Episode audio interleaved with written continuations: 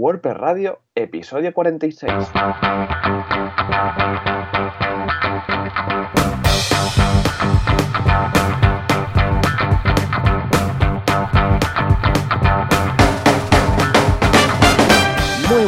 Todos y bienvenidos otra semana más, otro martes, miércoles más en WordPress Radio, el podcast donde hablamos de WordPress, este CMS que tanto nos gusta a nosotros. ¿Y quién lo hace esto? Pues un servidor, Joan Artes, WordPress Captain en Artesans.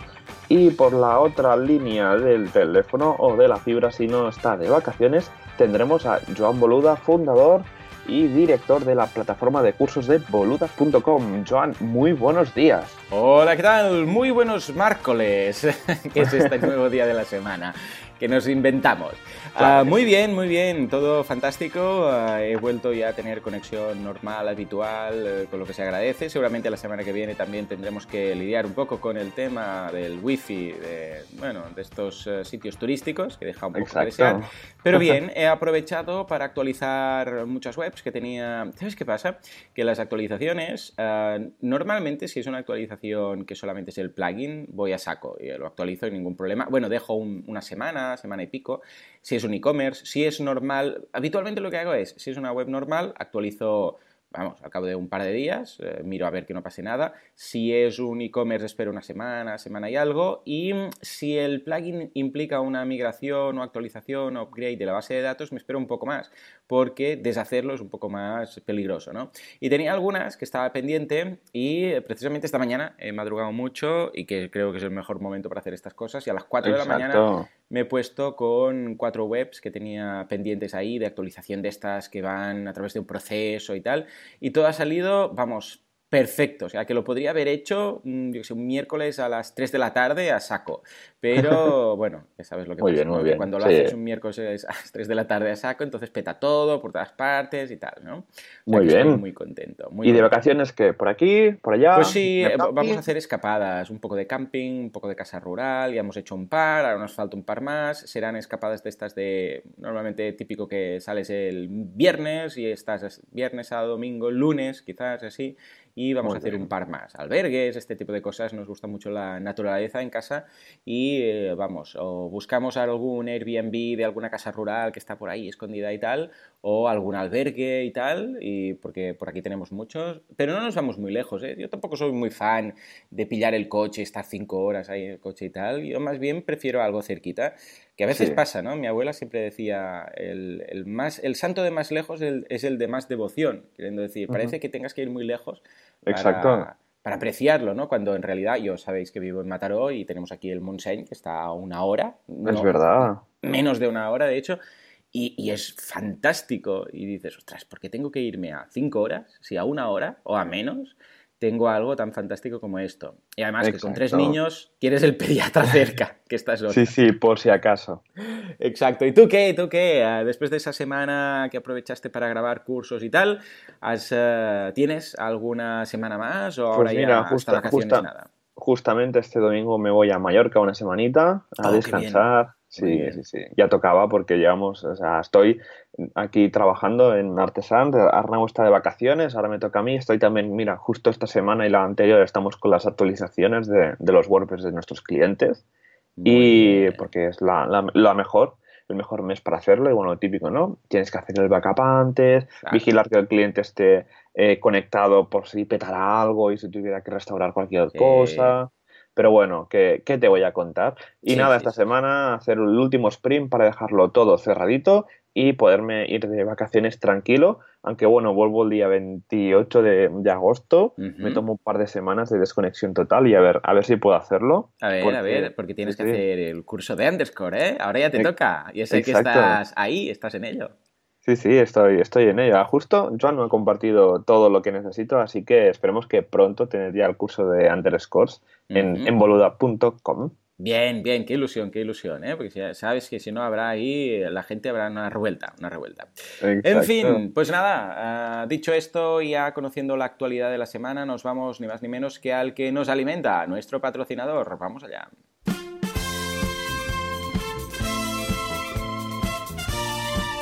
Entre todas las sombras de hosting sospechosos de este mundo, Y todos esos eh, hostings que utilizan un mismo server para albergar 3.000 o 4.000 webs, viene nuestro Salvador, viene el que lo hace bien, viene el que tiene todos los servicios que te puedes imaginar y los que no, pues también. Aquí tenemos ni más ni menos que a Professional Hosting. Pues sí, sí, sí, Professional Hosting que tiene un huevo y medio de servicios, yo alucino con Madre esta mía. gente. Ah, a ver, hoy he elegido uno que me ha llamado la atención porque yo también utilizo algo parecido, que es ni más ni menos el tema de monitorización en tiempo real de tu servidor. Es decir, te dice qué pasa, qué está pasando ¿eh? con tu servidor, si está, ah, si está activo, si ha caído, si no ha caído, si estáis con ellos, pues rara la ocasión que, que, vamos, que se, que se caiga, ¿no? Pero vamos, te alerta de los servers, del eh, servidor virtual, te dice si, por ejemplo, ojo, que a veces algunos hostings tienen que hacer algunas modificaciones y te avisan con tiempo, evidentemente, ¿no?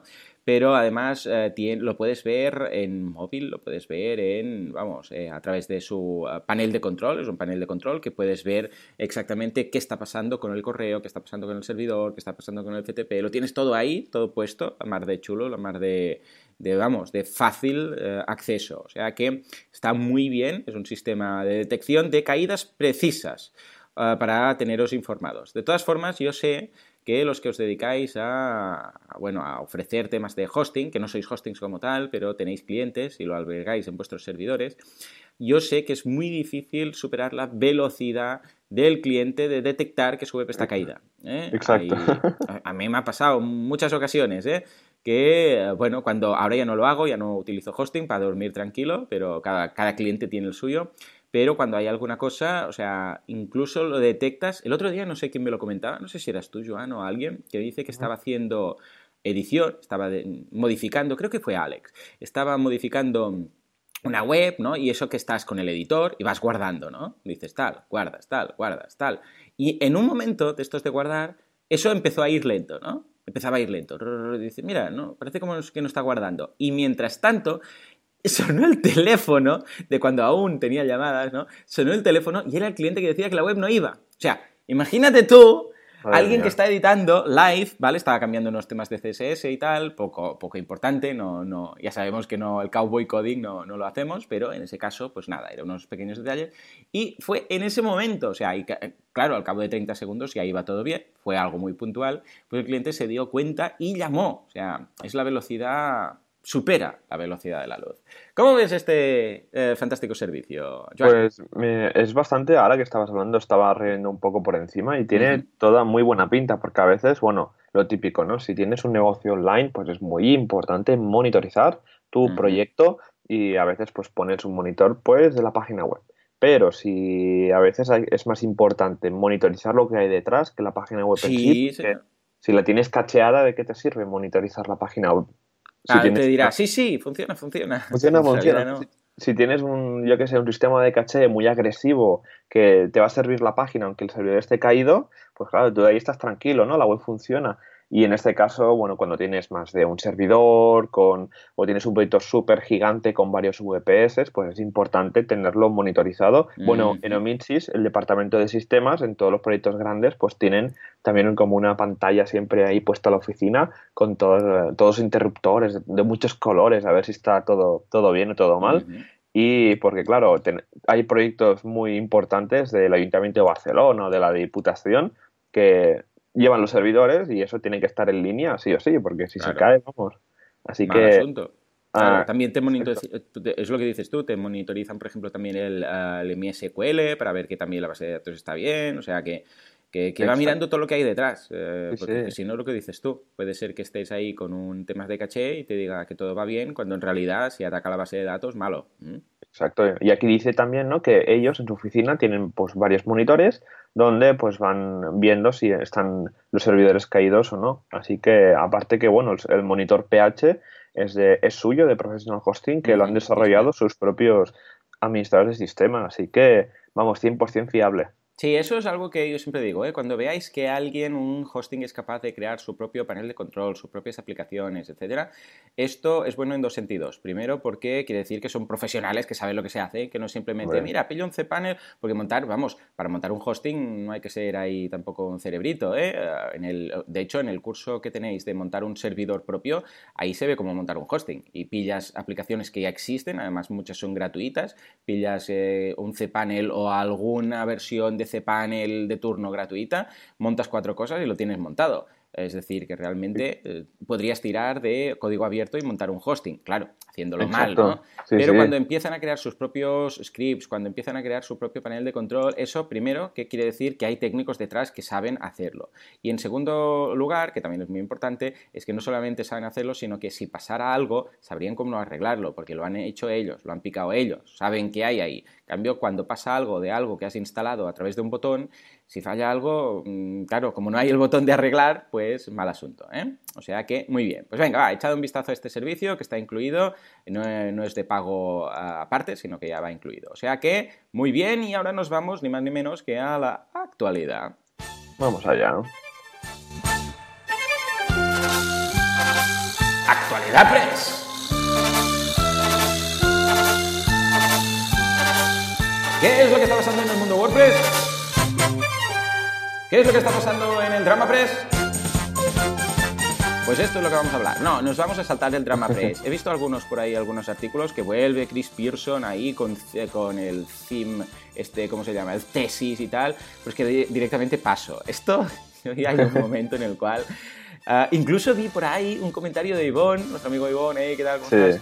Ah, comentando y eh, defendiendo algunas cosas y tal, ¿no? Pero vamos. No, no, perdona, Ivonne vi el comentario en, em, en algo de Gutenberg, que ahora comentaremos, ¿no? Sí, no, pero bueno. pero, exacto. También había un post de que el tema de la, de la localización de WordPress y tal, que por el día ese de la traducción, y salta y comenta Matt Mullenberg en uno de, de este, del post este, justo comenta en el primer comentario y dice, eh, vale, está muy bien, pero eh, los Rosetta Sites, es decir, las landings de los diferentes idiomas de WordPress.org, pues son muy pobres en los diferentes idiomas. Y pone el ejemplo de la página web española. y, nosotros, pues a ver, no nos gustó mucho el comentario porque en este site nosotros no tenemos acceso completo para modificar cosas, ¿no?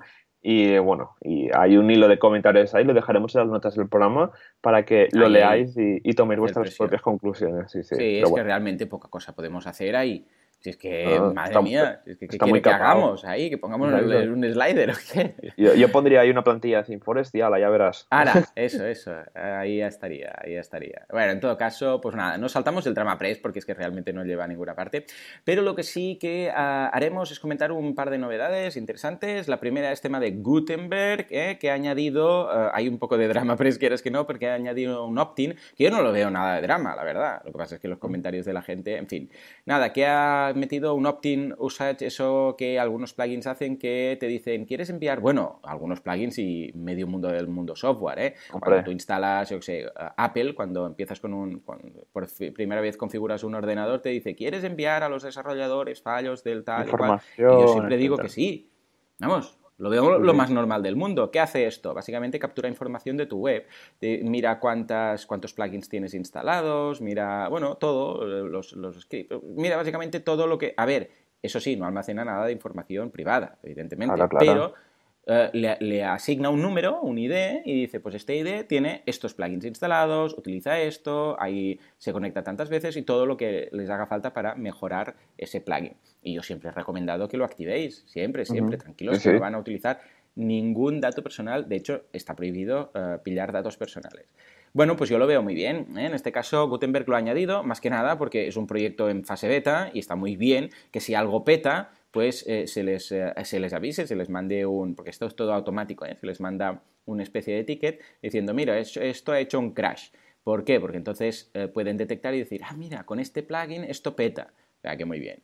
Por otra parte, también han añadido un tema muy minimalista, que es que ahora cuando empiezas a escribir desaparece el placeholder, cuando haces el focus automáticamente desaparece. Ah, también para desarrolladores han añadido tema de paletas de colores, eh, de forma que los desarrolladores con un simple array pueden colocar ahí todos los colores que quieran para la paleta de colores de, para modificar la paleta de colores de Gutenberg, o sea que en este sentido perfecto. Y vemos que cada vez pues va gustando más, poco a poco, ¿eh? cada vez va funcionando mejor y cada vez me gusta más. Yo os recomiendo que lo instaléis en una versión de prueba, en alguna, en alguna web que tengáis, para ir acostumbrándoos a cómo funciona. Ah, algunos me habéis preguntado, pero... Gutenberg ahora está como separado, ¿no? Está como abajo, dice Gutenberg, y entonces cuando editas el post esta parte y tal. Bueno, la, idea es que esto está así ahora porque es en beta, pero luego quedará todo integrado, bien, ¿eh? No, no es que vamos a tener un menú Gutenberg debajo como está ahora, sino que lo vamos a tener todo integrado. Algunos también me han preguntado, Joan, cuando, mm, cuando eh, vamos a modificar una entrada, no encuentro Gutenberg, no está por ninguna parte. Bueno, lo que tenéis que hacer, ahora ya os digo, ¿eh? porque está en fase plugin.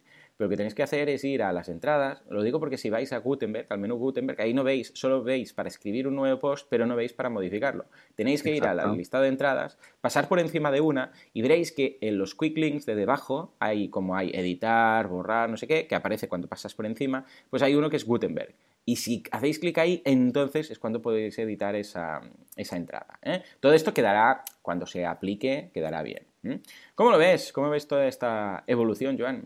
Yo lo veo estupendo, aparte que, bueno, es muy importante el tema de recoger la información.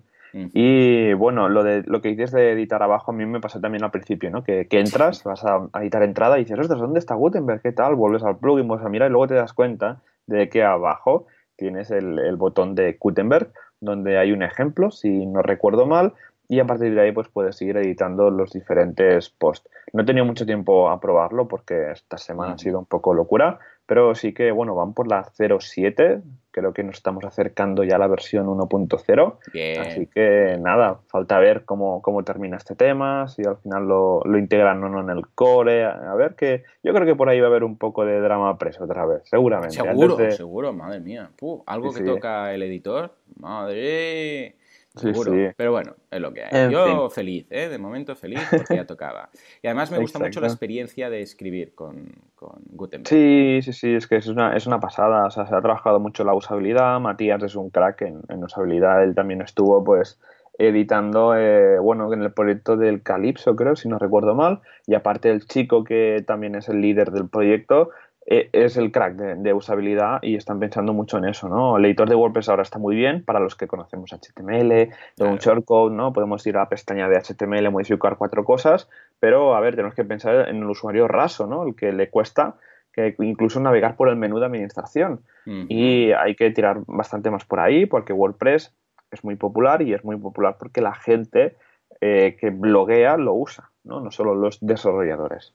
Efectivamente, o sea que ya lo sabéis, eh, tomamos nota. Y hablando precisamente de esto, mira, va muy ligado con lo que eh, comentaremos ahora, que hay muchos usuarios, muchos eh, publishers, muchos, bueno, muchos editores de contenido, creadores de contenido, que se están mudando de Medium a WordPress, porque ya sabemos que Medium en su momento, pues parecía, vete a saber tú qué, se puso muy de moda, la gente Medium, Medium, Medium, quedaba muy fashion, era lo que tocaba, y ahora se están dando cuenta que, bueno, que tienen muchos límites, que no, que no les interesa, además que el proyecto está un poco ahí dejado de la mano de Dios, a ver, que no es, no es del todo, pero es de lo que se quejan y que se están pasando una vez más a WordPress. Bueno, pues dejamos un enlace eh, de WP Tavern en el cual hablan de ello y comentan, hay incluso comentarios de los que se están eh, mudando y están diciendo por qué, cómo lo hacen y algunos que no lo hacen porque dicen que, vamos, que básicamente ahora es una movida hacer una migración, pero que no están nada contentos con, con Medium. ¿eh?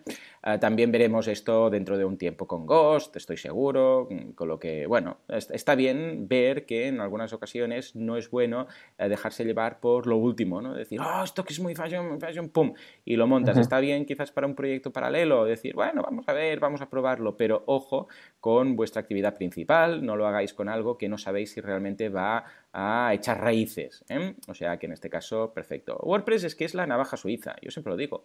Es como una navaja suiza. Eh, a ver, ¿Que hay destornilladores que son mejores para quitar un tornillo? Sí. ¿Que hay, yo qué sé, pues eh, cuchillos que son mejores que el de una navaja suiza? Sí, claro. Pero solo te permiten eso. El destornillador no te va a permitir cortar, un cuchillo no te va a permitir atornillar, etc. WordPress, bueno, pues es como los humanos. Yo siempre digo lo mismo. Los humanos no somos ni los más rápidos ni los más fuertes de todas las eh, razas animales, pero bueno, sabemos hacer un poco de todo, ¿no? Pues WordPress lo bueno es eso, que mira, con esto es, vale, puedes hacer un poco de todo, quizás si vas a montar una multinacional, internacional, que va a vender en mil países y tal, pues seguramente no lo vas a hacer con WordPress, pero para la gran mayoría de necesidades queda todo cubierto con esta navaja suiza.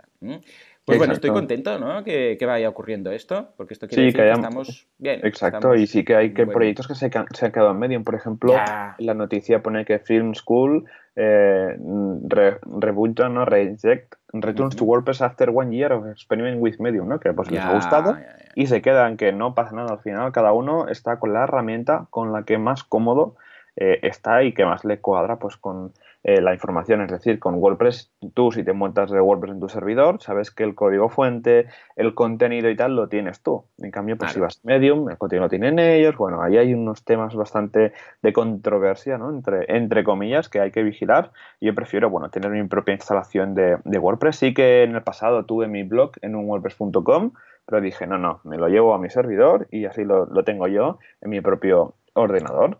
Vale, sí, sí, sí. Es que es lo mejor, ¿eh? Sin ningún tipo de duda. Tienes que, yo es que ya lo sabéis, soy muy freak del control y tienes que tener muy, muy controlado el tema de la, de la información que tienes. Porque es que si no, nunca sabes lo que va a pasar, ¿eh? Es que he visto cosas, para no dormir, de clientes que lo basaban todo en terceras partes y, bueno, uh, a la que se le cruza los cables, al señor Facebook o al señor Google o al señor, yo qué sé, quien sea, mm, sobre todo en temas gratuitos, ¿eh? Si son de pago, mira, pues mira, aún igual puede, reclamar y tal. Pero, ostras, he visto cerrar páginas en Facebook y aún no saben por qué. O sea, no, has, has cometido un tema de, de derechos y tal, pero, y preguntan, ¿no? ¿Pero, ¿Pero qué he hecho? ¿He subido una foto? ¿He hecho algo? No, no, no. No te dicen nada, porque claro, al igual le mandas un WhatsApp al señor Facebook para que te lo arregle, ¿no? Exacto. Yo prefiero tenerlo todo y con copias de seguridad y así más seguro. muy bien, muy bien. Tú pues tenías también algún artículo interesante, ¿verdad? Eh, no, no, era el, de, el, de, el del Drama Press, que lo ah, comentaremos, sí, lo dejaré en las notas del programa para que la gente lo, lo, pueda leer. Muy bien, pues nada, yo creo que toca hablar un poco de la, del, del feedback que nos dan los oyentes, ¿te parece? Vamos allá. Más arriba, más arriba, por favor. Venga, va.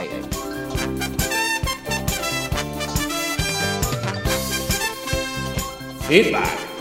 Vamos allá. Feedpress. Pressfeed, Wordfeed. ¿Cómo lo podríamos llamar a esto? comenta Press. Comenta Press, venga. Comenta Press. Y cuando llega el malo, ¿eh? Muy bien, muy bien.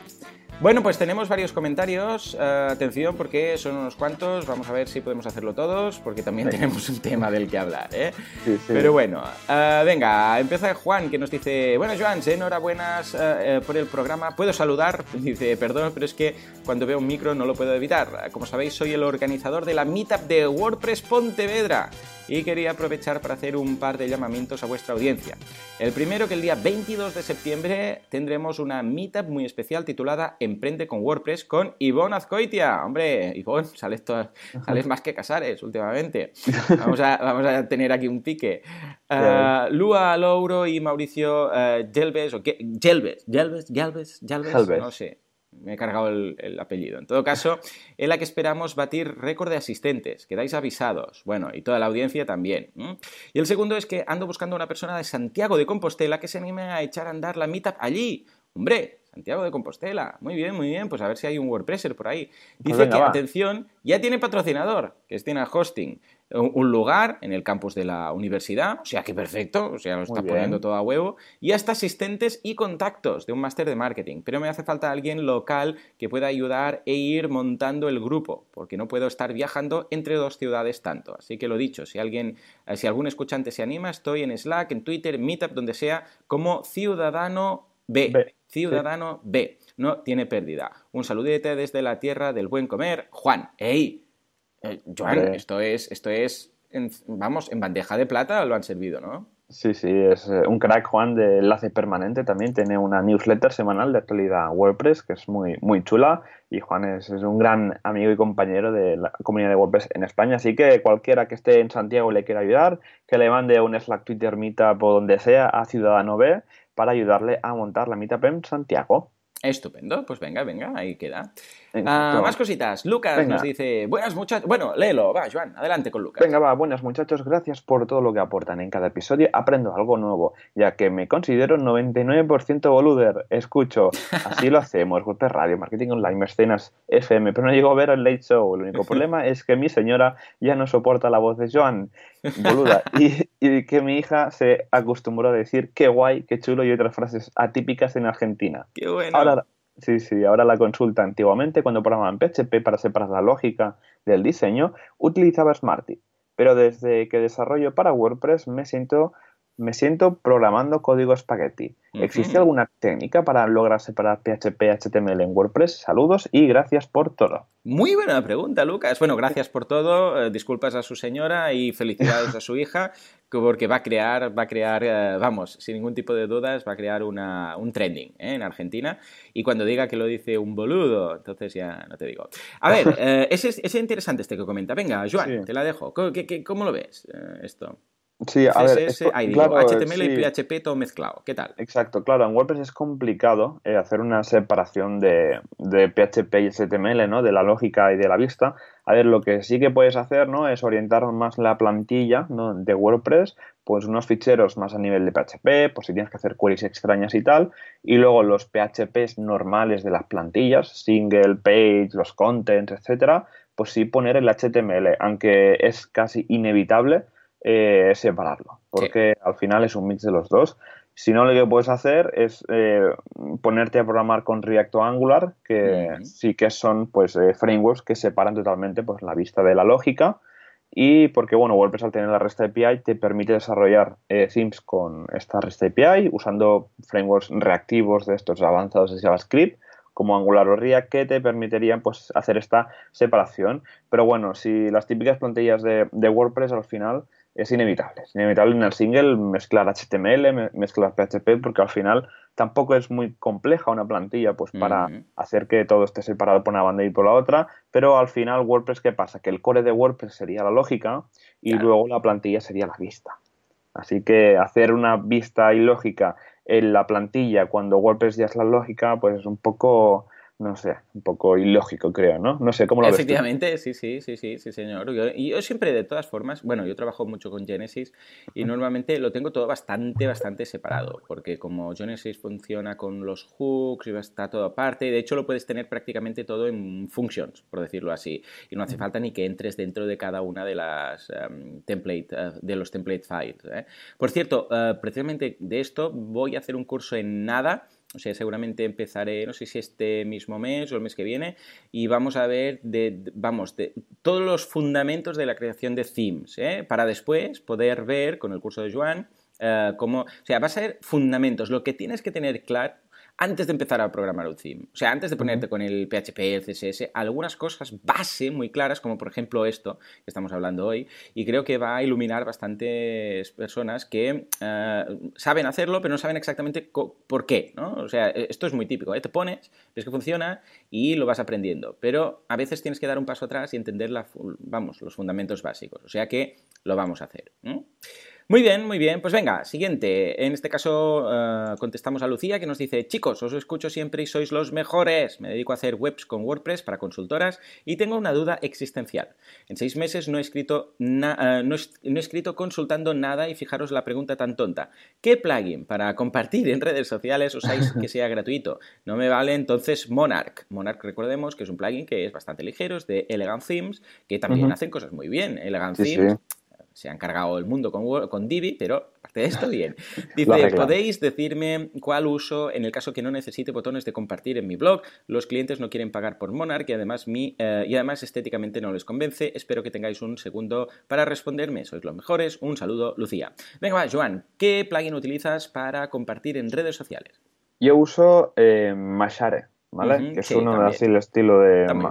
Sí, de Mashable, que es un blog bastante importante de tecnología, es gratuito para las redes de Facebook y Twitter, que al final son las que vas a usar, o sea, tampoco hace falta eh, poner ahí los 40 botones sociales, ¿no? Pinterest, Google Plus, al final eh, Facebook y Twitter son las redes que más tiran, si no, mira tu Google Analytics de los últimos meses y verás de dónde te viene el tráfico social, ¿no? Y aparte, este es un plugin que no carga scripts, no, por ejemplo, el plugin de Jetpack de compartir te carga una de, de píxeles de seguimiento que es brutal, ¿no? Así que nada, Lucía, te dejaremos en las notas del programa este de, de Mashare. ¿Y tú, John, cuál, cuál, recomiendas? Pues yo recomiendo este mismo o directamente, que es lo que hago yo cuando realmente quiero apostar por hacerlo lo mínimo posible, es por código. O sea, directamente. Es que de hecho, compartir en redes sociales no tiene ningún secreto. ¿eh? Es ah. simplemente colocar la, URL de Twitter o de, ah, o de Facebook o de, de, donde haga falta en la red social. La gran mayoría tienen una, es una URL que al final hay un parámetro que tú puedes añadir con the title o lo que haga falta. Lo, lo creas tú y lo, colocas en la plantilla y esto es lo más ligero que te puedes tirar a la cara y es lo más fácil, es lo más simple. O, además tampoco carga nada, porque es simplemente la URL de, compartir, de Twitter, de Facebook, etcétera, y al final de todo tienes que poner el, permalink, o bueno, hay como unos em, parámetros que pasas en esa URL con el and, con el ampersand, etcétera, pues ahí colocas el PHP, uh, yo sé, the title, PHP, yo sé, pues uh, permalink, etcétera, lo vas colocando todo ahí y lo haces a medida. Yo esto es lo más ligero. Si no, la otra opción, que también está muy bien, es usar directamente los botones sociales de estas redes. Entonces, estas redes, si tú vas, dices, yo sé, vas a, os lo dejaremos en las notas del programa, ¿no? Pero, por ejemplo, vas a Facebook y dices, botón de compartir de Facebook. Y entonces ahí hay un HTML y ese HTML, pues lo copias, lo pegas y ya está. Y automáticamente lo tendrías, ¿no?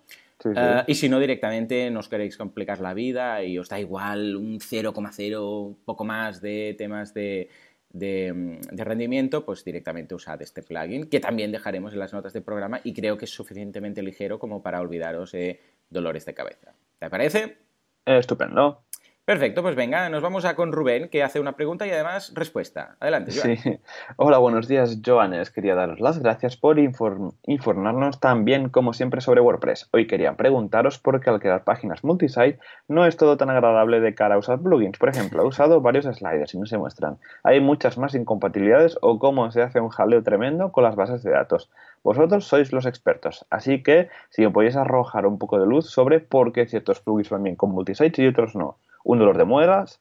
Postdata, daros la enhorabuena por vuestro capítulo donde explicáis las meetups, ya que ahora mismo somos 23 miembros en WordPress Burgos, gracias a vosotros. Ni un mes desde la fundación. Un aplauso, estupendo, porque, a ver, madre mía, qué exitazo la, la meetup de Burgos. Así que todos los, nuestros oyentes que seáis de Burgos, ir a esta meetup, dejaremos una nota de un, el enlace en las notas del programa para que no os la perdáis. Y luego Rubén eh, se autorresponde. Dice, os pregunté hace poco cómo, cómo era que los multisites daban guerra con tantos plugins y resulta que es por hacerlo en un alojamiento de un cliente que es Bluehost. Al tardar el doble tiempo en responder desde el servidor, creo que hace que no funcione casi nada. Con SignGround y un multisitio de 10 web funciona la primera, cualquier slider o el Elementor que ando aprendiendo con Joan. Abrazos. Pues mira, al final era un tema de hosting. aunque bueno, Rubén, sí que, sí, sí, sí, pero sí que hay que tener en cuenta el tema del multisite. No todos los plugins son compatibles. Yo me he mm. encontrado con algún plugin un poco famoso, ¿no? Un poco popular que al final pues no es compatible con multisite porque depende de cómo hay que meter configuraciones globales, configuraciones por site, es un follón, ¿vale? Y en este caso, antes de instalar un plugin en multisite, os recomiendo probarlo, configurarlo y probarlo sobre todo en preproducción, en un staging, porque no todos son compatibles. Sí, de hecho hay tres niveles eh, con multisite de, los plugins. El primer nivel es que no funcionan, o sea, directamente no va, o sea, el plugin peta, no funciona, no hace en cada site no hace lo que debería hacer, este es el peor de todos.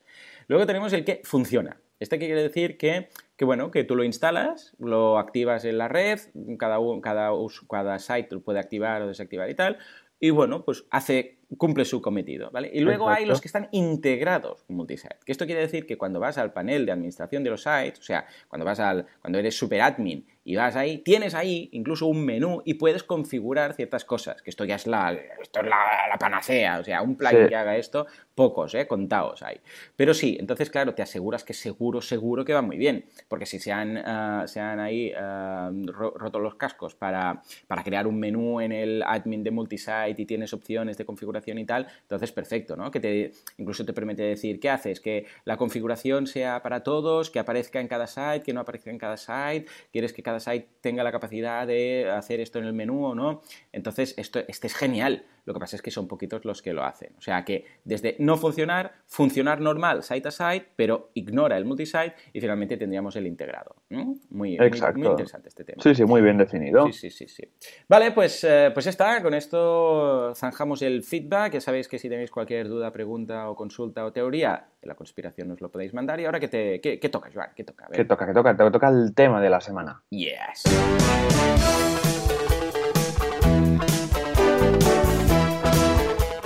Orden de carga. Carga Press. Oh, como me gusta esta música. Nunca me acuerdo que he puesto Magnum. Ay, ay, ay. Pues sí, pues sí. Eh, y cuando lo pongo, ostras, tengo un subidón, ¿no te pasa? Sí, sí, mucho. Me despierta. Esos son Recordad que aquí. Con ese bigote pone. Hombre. Eh. Buscad Magnum, buscad, no sé si lo habíais visto pequeños, pero buscadlo. En fin, eh, el orden de carga es un tema apasionante que cuando lo entiendes, o sea, daría para un curso entero. Vamos a dejar un par de enlaces muy interesantes. Ah, pero básicamente cuando lo entiendes, entiendes muchas cosas que no te funcionaban sin saber nunca por qué, te habías quedado ahí con las ganas y de repente empiezas a entenderlo. A ver, ah, WordPress, eh, básicamente, WordPress es un software que eh, tiene código y como tal empieza en un momento a cargar cosas, ¿vale? Lo que pasa es que, claro, tiene tantas cosas que parece que a veces mágicamente cargue todo de repente, pero no. O sea, hay una línea, primera línea, carga a ver qué dice la línea, segunda línea, tercera línea, ¿no? Bueno, pues vamos a ver un poco, no vamos a decir todo lo que carga en el orden, pero sí vamos a comentar las, eh, las acciones más importantes, ¿eh? las que normalmente os vais a poder encontrar. Si luego queréis que ampliemos, que hagamos un curso o algo, nos lo decís.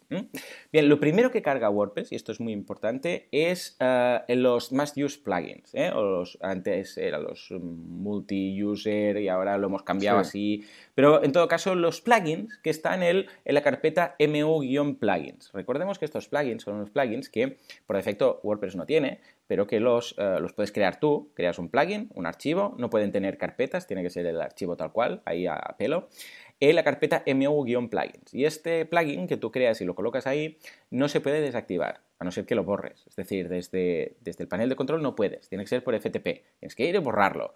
Esto se hace para que el cliente no se cargue nada sin querer. Es decir, que el cliente no vaya, ay, este plugin no sé qué es, lo quito. Entonces, todas las funcionalidades ah, ¿eh? desaparecen. Bueno, pues esto es lo primero que carga de todo. O sea, antes que los plugins normales, antes que los themes, antes que muchas cosas de WordPress.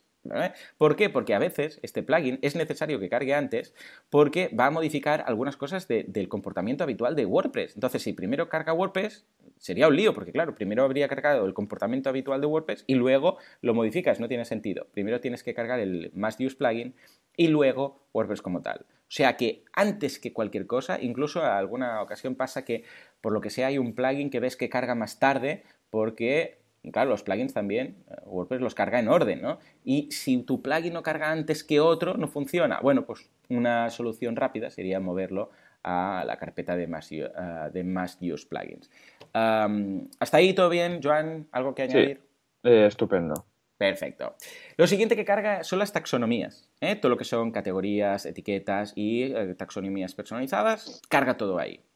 No tiene más, ¿eh? está ahí en el orden. Después carga, atención, es curioso porque después carga los custom post types.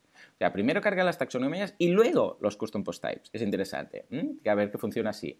Luego carga los plugins. Ahora y así llegamos al momento de plugins. Fijémonos, y esto es importante, que primero, como habéis visto, carga los MU plugins y luego los plugins. Esto quiere decir que los plugins de WordPress cargan antes que el theme. Es importante. ¿Por qué? Porque en algunas ocasiones haremos algo en un theme o en un plugin y veremos que no funciona. ¿Por qué? Por el orden de carga. Primero, WordPress carga los plugins. Cuando los plugins ya han hecho su cometido, entonces carga los themes. ¿Vale? Exacto. Lo digo porque esto es importante a tener en consideración cuando vemos que hemos hecho algo de código pero no funciona. ¿eh? Porque igual después resulta que carga el theme a continuación y se lo carga, o hay alguna función llamada igual y entonces una pisa a otra, o da un error, o mil historias. ¿eh? O sea que importante. Luego, bueno, hay eh, temas de sanitización y tal, pero atención porque luego viene el setup theme. Setup theme es algo que vamos a utilizar muchísimo en la creación de themes, que es lo que eh, carga toda la configuración de tu propio theme. ¿eh? Es decir, que para hacerlo bien, si tú añades ciertas funcionalidades, en tu theme deberás usar este, este hook para que todo quede organizado y en orden y no lo coloques directamente en functions.php a lo loco y tal. Es una de esas cosas que en el Theme Review Team siempre miramos, ¿no? Que lo tengan todo bien. Exacto. Bien, más cositas. Luego te carga el, ah, el text domain. El text domain ya sabemos que es el tema. Por cierto, Joan, al que digo text domain, vamos a tener que hacer un especial solamente para entender el tema de, de, los, eh, de los strings, de, bueno, las cadenas. Sí, de la, localización, sí, exacto. Porque hay una confusión, y, no me extraña, ¿eh? porque se explica muy mal, entre lo que es traducción y multidioma. O sea, gente instalando WPML para traducir cadenas, pero no para tener multilinguaje, sino para traducir cadenas. Sí. Ya me explicarás tú. O sea, ¿dónde vas instalando WPML para cambiar un, yo sé, imaginaros que, yo sé, hay algún mensaje en WordPress que habla de usted al usuario y tú quieres que hable de tú, ¿no? Correcto. y instalan WPML para cambiar ese string. Madre mía. Es matar moscas. O sea, instalando otro, otro WordPress casi, sí, ¿no? Para cambiar. Prácticamente. Bueno, o sea que, Pues, pues me parece mm, muy bien porque hay mucha confusión normalmente, ¿no? WordPress es, no es, es multilenguaje pero no multidioma, ¿no? Es Ahí está. Típica. Yo creo que hay mucho lío ahí, ¿eh? Nos lo apuntamos para la semana que viene y os explicaremos formas de hacerlo con código, con plugins, eh, con, eh, con, incluso con software que te bajas, te descargas estilo Poedit y cuáles son las diferencias de todo esto. Venga, Porque ya te digo, ¿eh? Hay un lío, hay un lío aquí brutal. Vale, pues load text domain básicamente carga el text domain que es el, el, idioma, por entendernos, ¿no? El text domain es tú dices, pues vamos a poner el, ah, cuando creas un theme o un plugin, tú colocas un, un, Slack que por ejemplo podría ser pues, Genesis o podría ser 2012 o podría ser lo que sea y eso es lo que va a utilizar luego para mirar el archivo mopo de turno para ver a qué, a qué lenguaje se corresponde y qué strings debe mostrar. ¿eh? Pues ahí. Y aquí tenemos el After Setup Theme. Esto es importantísimo, es lo que decíamos antes del Setup Theme, pues este es el After Setup Theme. Todas las funcionalidades que cargas en tu theme las debes meter en una, en, una función para entendernos y luego cargarla con After Setup Theme. ¿eh? Esto es muy importante y lo veremos en el curso que os comentaba de temas de... Eh, que esto se olvida a mucha gente, lo carga directamente a saco.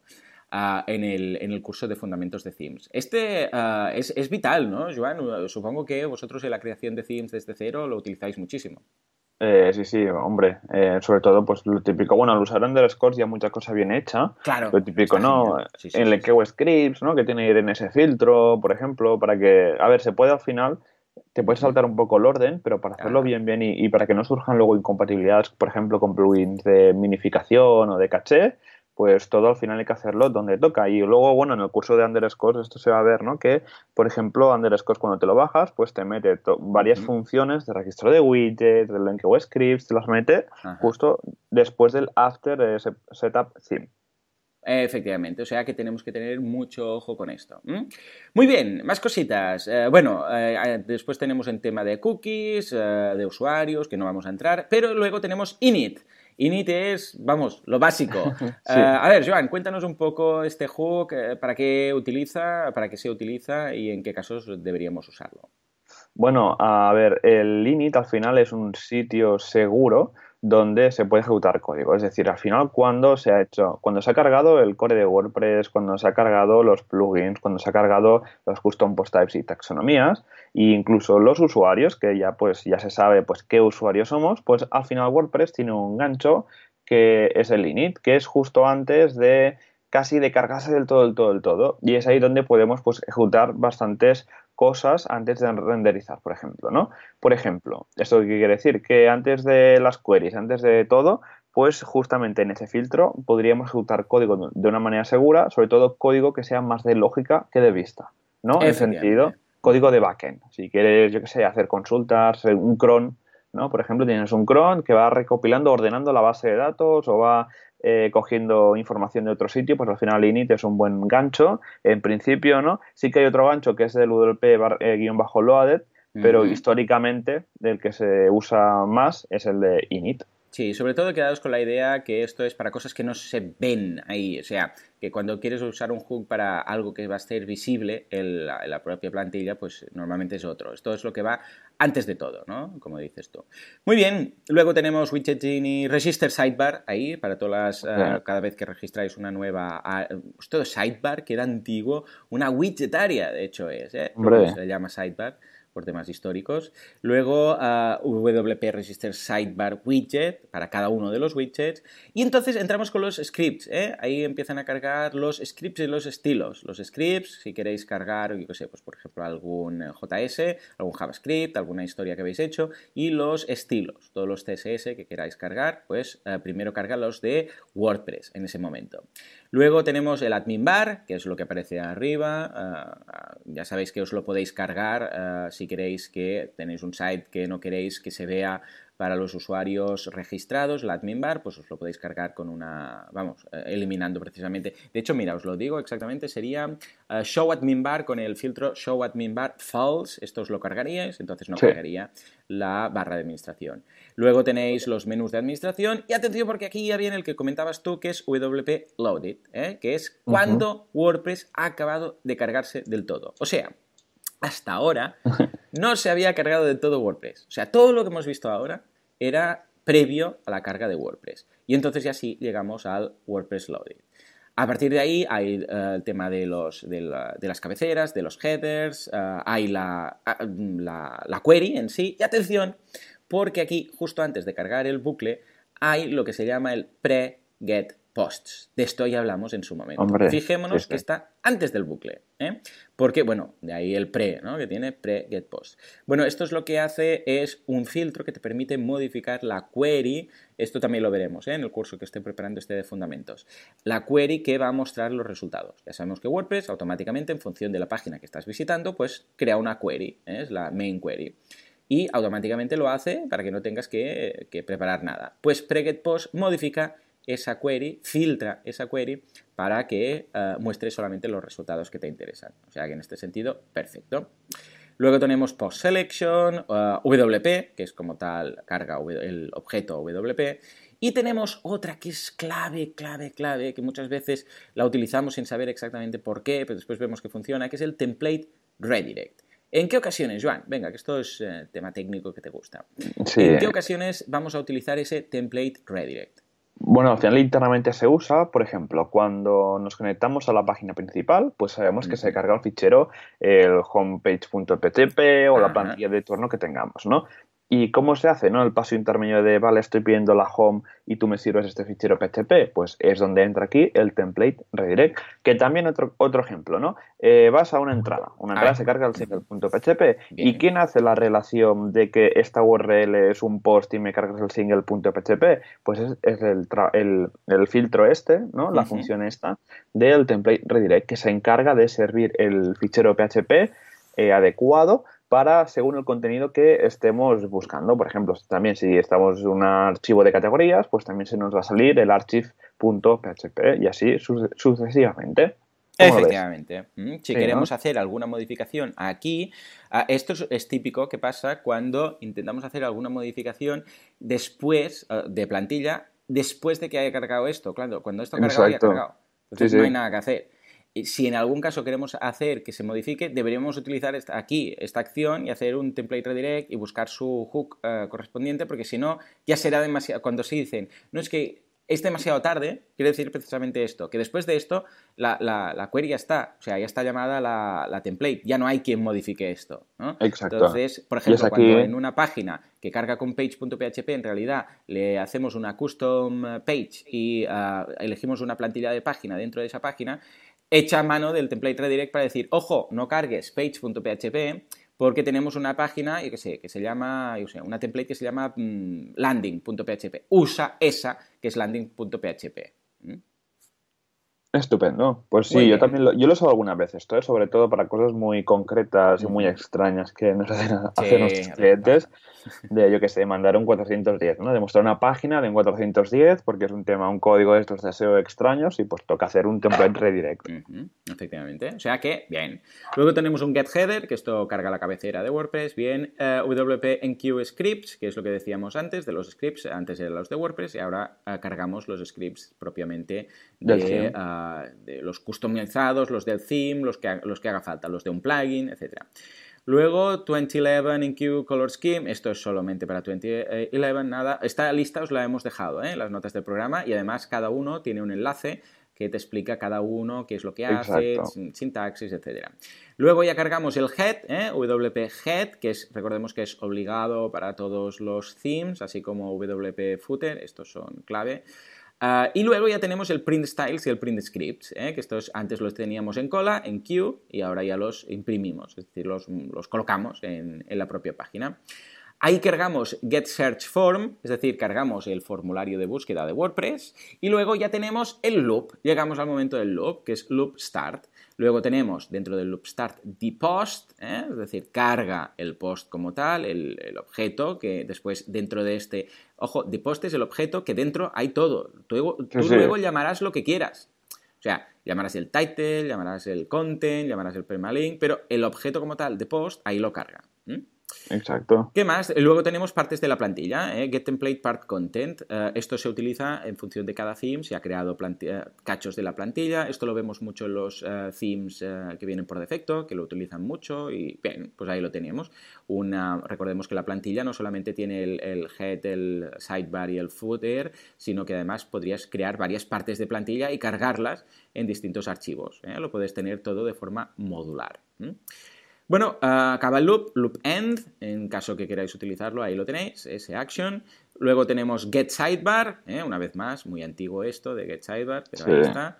Ah, dynamic sidebar, en el caso que hayáis creado, bueno, seguramente que vais a tener una dynamic sidebar porque si utilizáis widgets, ah, vamos, digo yo que, es que todo el mundo lo tiene ya. Ah, porque Dynamic Sidebar se refiere a estas ah, barras uh, laterales que utilizan los widgets que están en widgets. Entonces, ahora ya prácticamente todos son Dynamic Sidebars. Luego tenemos el Get Search Form, el formulario de, que recibe eh, el get, no es que lo muestre, sino que hace el get simplemente del Search Form. Pre-get comments, así como tenemos pre-get posts, pues también tenemos pre-get comments, en este caso para los usuarios. Tenemos WP meta y ya entramos con el footer, ¿eh? get footer y get sidebar. O sea que luego tenemos ya nada, pues los footer scripts, que ya sabemos que en muchas ocasiones los plugins se olvidan de utilizar este hook para colocarlo todo en su sitio, ¿eh? en lugar de colocarlo al principio. Entonces Correcto. dice, oh, Dios mío, no sé qué. Y Didi, precisamente, Ah, en la última actualización, Easy Digital Downloads ha optado para pasar sus scripts al footer. Y entonces ahora PageSpeed ha ganado, ¿eh? la gente que utiliza este plugin. O sea que bien, bien. Qué evento. Y nada, luego tenemos WP Before Admin Bar Render y WP After Admin Bar Render, es decir, antes y después de la barra de administración. Y finalmente Shutdown, que es eh, básicamente cuando finaliza todo. Y esto es eh, el orden de carga. ¿Cómo lo ves? Madre mía, es muy complejo ¿eh? el orden de carga de, WordPress. esto al final son todos los diferentes filtros y acciones y funciones que van corriendo. Y bueno, recordad que la ejecución de WordPress es lineal y lo bueno es que, claro, al ser eh, lineal, pues tenemos estos ganchos que nos permiten, pues por ejemplo, si queremos poner un style.css en la cabecera de un plugin en concreto, pues tenemos el filtro de WPGAD, ¿no? Que esto es la, esto es la acción de engancharse, ¿no? Por eso el, término de gancho de hook es por esto, ¿no? Que WordPress va, se va ejecutando y nosotros, uy, me pongo aquí, ¿no? Me, salto aquí y me engancho aquí, ¿no? Pues sería con un arpón. Pues este sería el concepto y esto es porque WordPress es tan sencillo de, desarrollar, no tienes que hacer clases ni nada para, para el estilo, sino simplemente con tres líneas puedes modificar el comportamiento de WordPress eh, con, gracias a estos filtros y acciones que, tenemos. Efectivamente. Una última cosa a considerar es qué pasa si utilizamos el mismo hook, ¿no? ¿Qué pasa si dos cosas cargan en el mismo momento? Joan, ¿qué tenemos en ese caso? ¿Qué posibilidad, qué camino podemos tomar? En este caso podemos jugar con la prioridad. Es decir, por ejemplo, cuando ponemos una, ejecutamos una función en un filtro, una acción que ponemos eso de la action, no sé qué, entre comillas, la acción que queremos, y luego la función, y luego tenemos dos parámetros de números que no se conocen muchas veces, y el primero es la prioridad que por defecto es 10, pero si vemos que hay algún filtro que nos machaca el nuestro, ¿vale? Alguna función, alguna modificación del theme que machaca el nuestro, lo que podemos hacer es subiendo ese tercer número, ¿no? Ese tercer parámetro del action o del add filter, hasta poco a poco, 50, 99. Normalmente, en ejemplos de Stack Overflow o los foros de WordPress, os encontráis que la gente pone 99, ¿vale? Porque así te aseguras es, es Esto es, me suena como un Z-index de esos, ¿no? 9, y así te aseguras que... Exacto. Y nada, y es por esto que, bueno, usar este 99. Y también recordar que cuando se hace un action o un add filter, la función solo acepta un parámetro, ¿vale?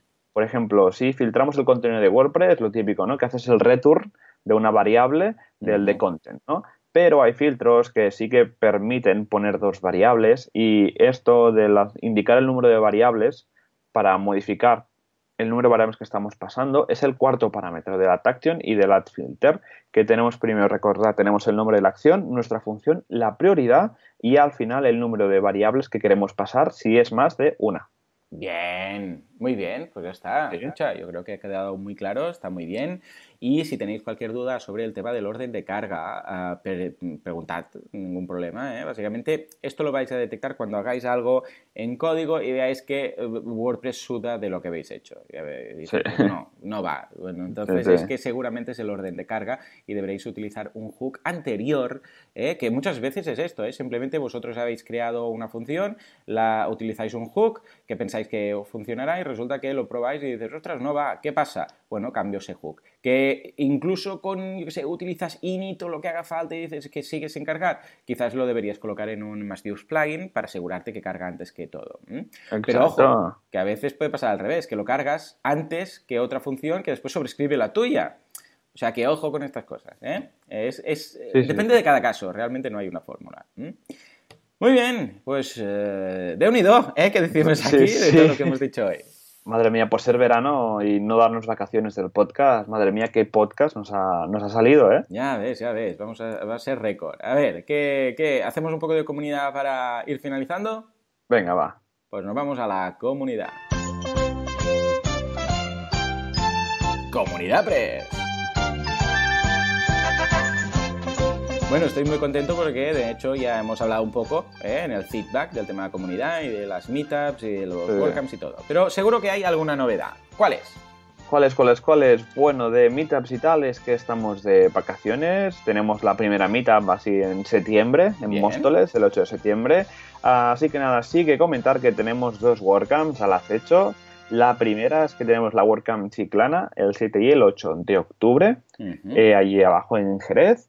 Y bueno, en la, os dejaremos la última, el enlace de la última noticia de la comunidad donde tenéis acceso pues a la web, a llamada a ponentes, llamada a voluntarios, llamada a patrocinadores, el programa que ya lo tienen también hecho y a los tickets de la WordCamp Chiclana que creo que ya se han terminado. Creo que en septiembre. ¿Ha volado esto? Madre. Es que, vamos, creo que las tenían a 5 euros las entradas, así que imagínate es que han volado. No me extraña. Muy bien, muy bien, muy bien. Y luego en noviembre tenemos la ya tradicional WordCamp Santander del 11 al 12 de noviembre, donde, bueno, tenéis claro sí, Darío, aquí un abrazo, se le ocurra mucho, se le ocurra mucho.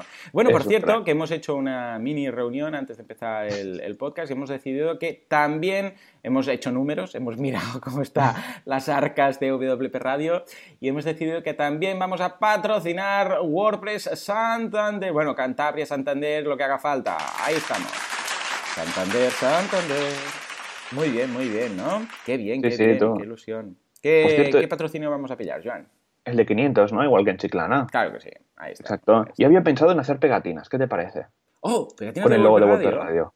¿Sí o qué? Hombre. Vale, Sí, ¿no? Claro. para, Claro, para dejarlas ahí, que la gente las coja y nos, y nos, y nos tenga por ahí en su portátil o en, o en el móvil. ¿Qué te parece?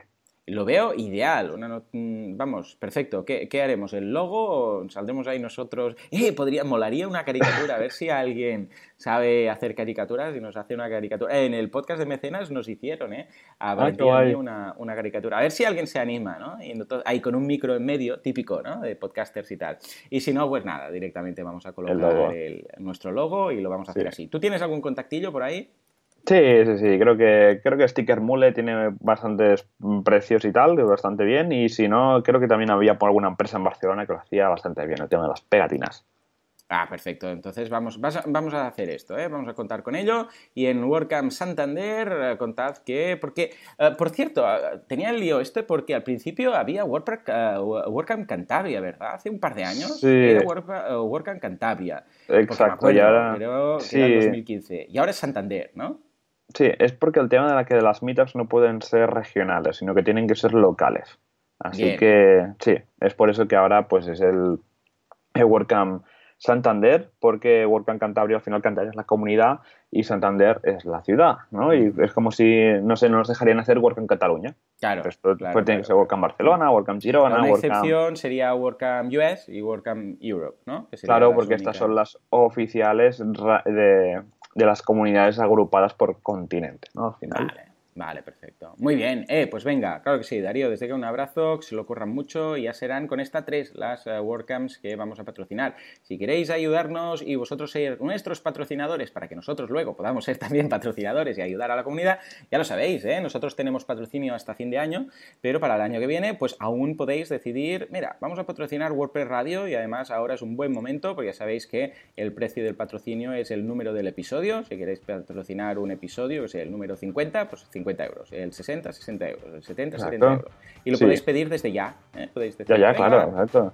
Podéis hacer, podéis hacer, un profesional hosting, ¿no? Oye, todo el 2018 lo pago yo. Venga, va. Ahí, ahí, eh. Si alguien quiere pagar todo el 2018, le vamos a hacer un descuento incluso. ¿Qué te parece? Venga, va, perfecto. Pues va, da, da, dalo por hecho. Muy bien, pues yo creo que podemos ir cerrando, Joan. Sí, bueno, pues nada, muchísimas gracias a todos. Eh, hoy ha salido un programa hiper mega largo porque tenemos muchísimo feedback, el tema era muy complejo y nos encanta de hablar de temas técnicos. Mm. Así que nada, muchísimas gracias por estar otra semana más con nosotros, otro martes más, con otro miércoles más, perdón, con nosotros. Y nada, recordad que nos escuchamos la semana que viene con más golpes. Nosotros no nos vamos de vacaciones. Y nada, nos vemos la semana que viene. Así que nada, hasta luego. Adiós.